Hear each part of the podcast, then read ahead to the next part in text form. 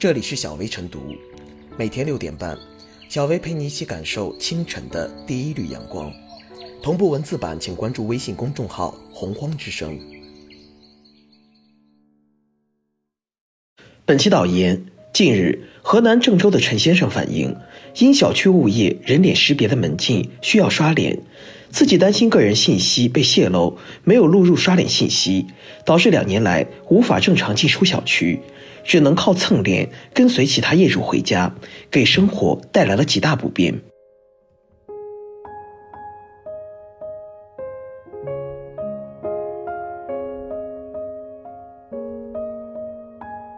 小区物业强制刷脸，不便利也不合法。诚然，随着科技的飞速发展，小区物业未规范管理收集住户信息无可厚非，大部分业主也习以为常。但实际上，物业强制要求居民录入人脸信息，将刷脸识别作为出入小区的唯一验证方式，已经影响了业主日常出行，侵犯了其合法权益，可谓既不便利也不合法。一方面，陈先生因拒绝录入人脸信息，多年无法以正常渠道和方式回家。也有住户反映，刷脸系统存在频繁更新、刷不出脸、识别的脸和本人不符等问题，给出行带来极大不便。另一方面，根据最高法司法解释，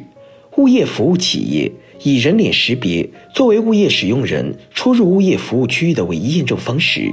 不同意的业主请求其提供其他合法验证方式的，人民法院依法予以支持。物业。以规范管理为由强制刷脸，一直未给陈先生提供刷卡等方式进入小区，已经损害了住户合法权益。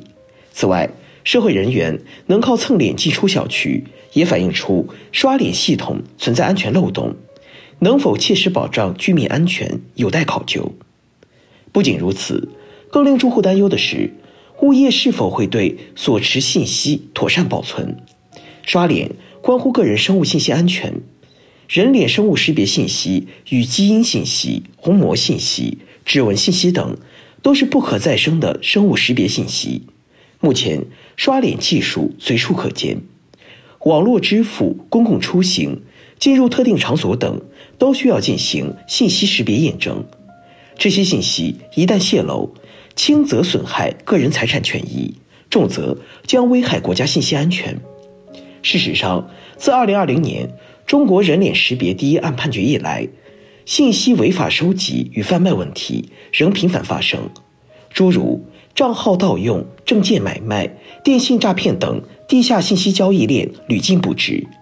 哪些场所和机构能够使用刷脸技术收集个人生物信息之后又用在哪里？信息是否会被泄露？泄露之后该承担什么样的责任等问题？一直广受关注和争议。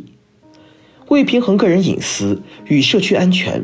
物业需秉持“业主才是小区主人”的服务理念和态度，加强与住户平等沟通，协调管理进出方式，采取自愿登记的原则，维护好刷卡和刷脸两套系统，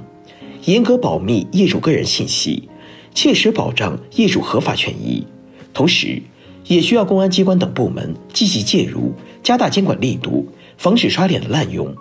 规范相关行业信息保密工作，坚决做到有法必依、违法必究，给居民吃下定心丸。今年十一月一日，《中华人民共和国个人信息保护法》正式施行，其中第五条明确规定，处理个人信息应当遵循合法、正当、必要和诚信原则。不得通过误导、欺诈、胁迫等方式处理个人信息，因此拒绝录入人脸不是较真，而是维权。互联互通的信息时代，便利并不是必须刷脸的正当理由。守护个人信息安全，需要提高警惕，注意防范，更需要多方发力，久久为功。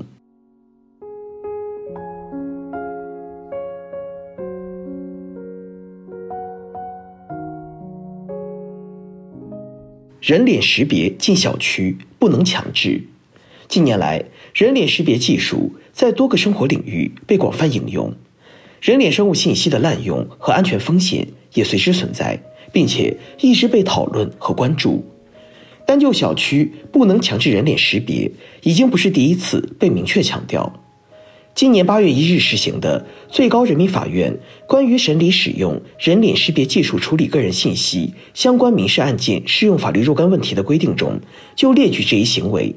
并且根据规定，小区物业对人脸信息的处理应该征求业主或者物业使用人的明示同意，不能强制要求居民录入人脸信息，并将其作为唯一验证方式。在以往的报道中。一些小区或场所强制将刷脸作为出入的唯一验证方式，而转眼在某些交易平台，两元就能买到上千张人脸照片，并有嫌疑人欲处理照片，利用 AI 换脸骗过人脸识别，盗用公民个人信息，并非说这几者有必然的联系，但背后都暴露了人脸识别数据安全存在的隐忧。面部信息属于生物识别信息。具有唯一对应性，不能更改。一旦泄露，就意味着终身泄露；而一旦被滥用或泄露，就很可能给个人带来安全和经济损失。在小区使用人脸识别系统，比起为了更加安全，更多的是为了便利。确实，无论是小区智能化管理，还是业主出入，技术的优势显而易见。但小区却不能以此为由牺牲业主选择的权利和自由，而且数据是否脱敏、存储是否安全、监管是否到位，几乎都不会对业主透明。甚至有些小区采集信息的主推者是派出所、街道、社区还是其他运营商，业主都无从得知。这都加剧了业主信息的不对等和对数据安全的焦虑。网络安全法。明确将个人生物识别信息纳入个人信息范围。我国民法典规定，收集处理自然人个人信息的，应当遵循合法、正当、必要原则，征得该自然人或其监护人同意，且被采用者同意后还有权撤回。而且，人脸信息深度体现自然人的生理和行为特征，具备较强的人格属性。小区不能强制人脸识别，是对个人信息的保护。这不但有法律的兜底，也是对个人隐私的尊重和对人格权利的维护。在扑面的技术发展和应用面前，普通的使用者难谈强势。很多时候，想要反抗，但有心无力，只能躺平，或者个人权益的保护意识跟不上网络态势的变化。但显然，没人会在意信息世界裸奔。更不会愿意裸奔的痕迹被记录，然后再被拿来侵犯自身权益。在数据安全机制和屏障本就不健全的情况下，采集和使用个人信息数据就更该慎重。或许随着物联网的发展，人脸识别技术或其他更多的智慧型应用会落地使用，但无论技术如何发展，都应恪守法律规则和人情伦理的界限。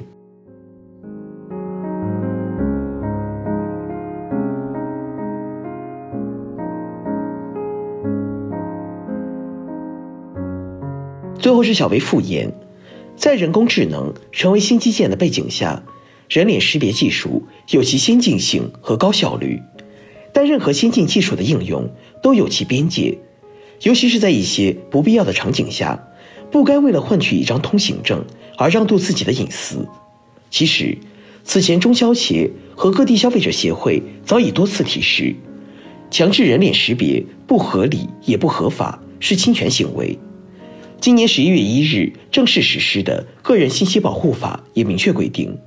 个人信息处理者在处理敏感个人信息前，需满足特定目的及充分必要，